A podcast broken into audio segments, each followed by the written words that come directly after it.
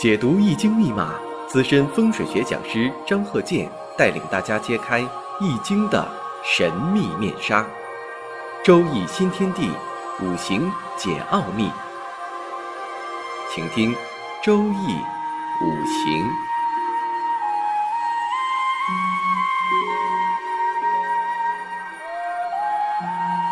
上山微电台荣誉出品。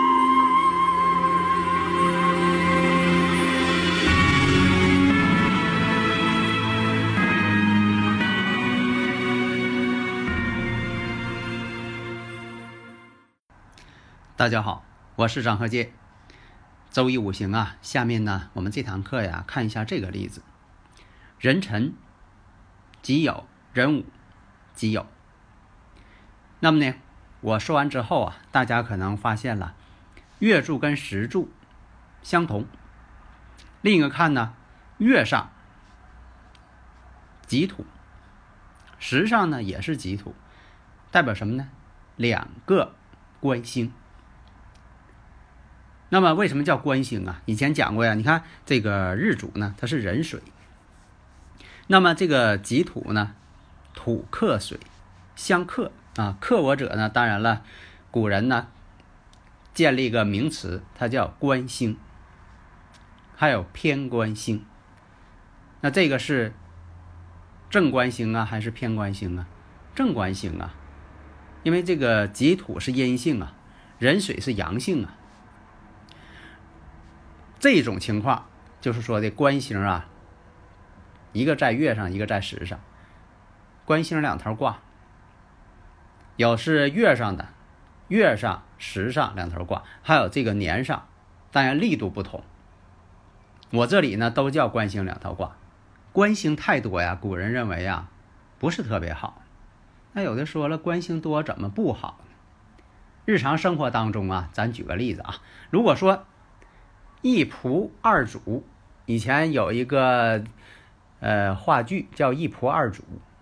你看这一个仆人分别服侍两个主人，这样来讲呢，管他的人就多了，他一天呢也忙不过来，而且呢是多头领导。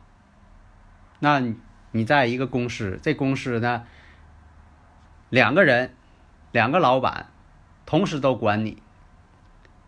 而且呢，这两个人呢说法还不一样，给你的分派任务要求都不一样，让你无所适从，让你啊不知道听谁的好。所以啊，官星太多不是好事情。那么，如果这个五行她是个女士，那么呢，古人是怎么分析的呢？那就是官星代表丈夫。现在呢，你像说男朋友。也是可以用官星来代表。那么官星太多了，这也不是个好情况啊。你现实当中也是这样啊。所以在此呢，这个五行上这种结构引申到了婚姻上的问题。所以无论是男士还是女士，这种啊五行当中这种官星偏官星围着这个日主都在合克，而且呀，这个它与生活当中啊一些实际情况啊。它有是客观上的联系，为什么说你像这个官煞星太多啊等等一些特征？你像说这个官星太多，官星带阳刃，偏官星带阳刃，就变成什么呢？这个人呐性格不好，有的时候吧，这个性格吧真就影响家庭和谐啊！一天就是见面就生气，见面就吵架，见面啊。就有一些不愉快的事情，没有这个笑脸相迎的时候，所以呢，这种情况多数，咱说啊，多数是这种情况，那也造成了婚姻上的最后分崩离析、分道扬镳、分开了。实际情况有很多呀，受不了对方的这个脾气，这个性格他受不了。以前我也讲过呀，像这个月柱呢，它代表家庭，以前呢是代表父母、兄弟。给定义的很多，因为这个月柱很重要。为什么呢？月柱在现实当中会出现什么节气的变化？那每个月节气不同，气温不同，气候不同，所以呢，这个月柱它是当时是反映这个节气这一种变化。所以啊，这个月啊，这个月柱很重要嘛。现在来讲呢，我的经验啊，这个月柱呢，其实它反映一种家庭的一个总体状况。如果说时柱，你看它这个时柱跟月柱相同了，那实际上又出现一个家庭的这么一个印象，而且呢都是官星，这个五行呢，这个女士，如果是这种情况的话。那你就可以判断了，这个呢，你不用说的这个呃费很大劲搁这里研究，喜用或怎么样的，所以建议呢，大家呢不要走弯路，以我这个短平快的研究方式，这样呢，就说你学起来呢非常的容易，迅速。当然了，我们不是说否定这种喜用，而是说呢，我们要快速的分析。当然了，我的这种方法呢，不是说。强加于呃对方啊，你必须得按我这分析。我是说我讲这些，你看都是些短平快的这个方式。好多人呢，这个听了我讲座之后啊，大家呢在分析的时候，有一部分人确实掌握了这个精髓，分析的特别快。那么呢，可以考虑啊进一步的分析。你像午火当中含有天干己丁，己土丁火。那么这个丁火呢，亥与它这个日主壬水形成了一个丁寅相合。你看，这都是给你提供的一些已知条件，给你提供的一些信息。大家如果有理论问题，可以加我微信呐，幺三零幺九三七幺四三六，咱们共同探讨研究。你看这些理论上的一些呃知识，如果说你都掌握了，你分析的时候呢，就是快速入局。好多听友朋友啊，最近呢也是很关心呐。你像呃自己啊买个房子，挺高兴啊，乔迁之喜嘛。看看这房屋呢怎么布局，都谁住，住哪个屋，什么位置呢？是书房，书房的这个书桌啊都怎么摆？像这个沙发的位置，其实它也是一个环境学。还有这个选商铺，要做生意嘛。你是自己做生意呀，是合作呀，是夫妻要做生意呀？你得选一个好地点这生意啊，选地点呢，确实很重要。那现实当中经常看到这个事情嘛，就差这一条街，而且呢，做的这个做的这个生意啊，还都一样，但就是差的是天壤之别。有些事情嘛，就是量体裁衣嘛。看你适合哪一种嘛，你环境得适合你，你做这个项目也得适合你，你不能说看别人这个做的好，自己也想做。所以啊，这个各个方面啊，真是大有学问，不是说的做什么事情只盲目去做呀。那刚才说到了这个五行，人辰己酉，人午己酉，那大家关心了，那你看一看这个人，这位女士，她什么时间？能够结婚呢？这个呢也是在五行上做一个判断，因为什么呢？我以前讲过呀，人就是这样啊，到什么年龄，他想什么事情，他与啊人体这个生物钟啊，天体运行这个气场啊有关联。要怎么说这个人体生物钟呢？那有的说了，人体生物钟在哪呢？我怎么没看见？这个呢，由科学家呀，科学方面已经证实了，确实有这个人体生物钟。这个呢，它倒不是说很具体的一个钟表，说在人体哪个地方有个钟表，那这个不是那样，它是一种天体气场的一种感应，天人合一嘛。那么就要在这个年龄段之间呢，你看一下，你看有一个定位，另一个呢，我们再分析，因为在这个先前呢，我们已经分析了，你得看这个五行啊，它的这个基础情况，这样说。这个植物的种子，它什么时候发芽？但是大前提，它得是一个植物种子，而且它还得是一个有生命力的这么一个呃植物的种子。所以呢，你要考虑说，你说这个小麦，我种这个小麦什么时间能够长成？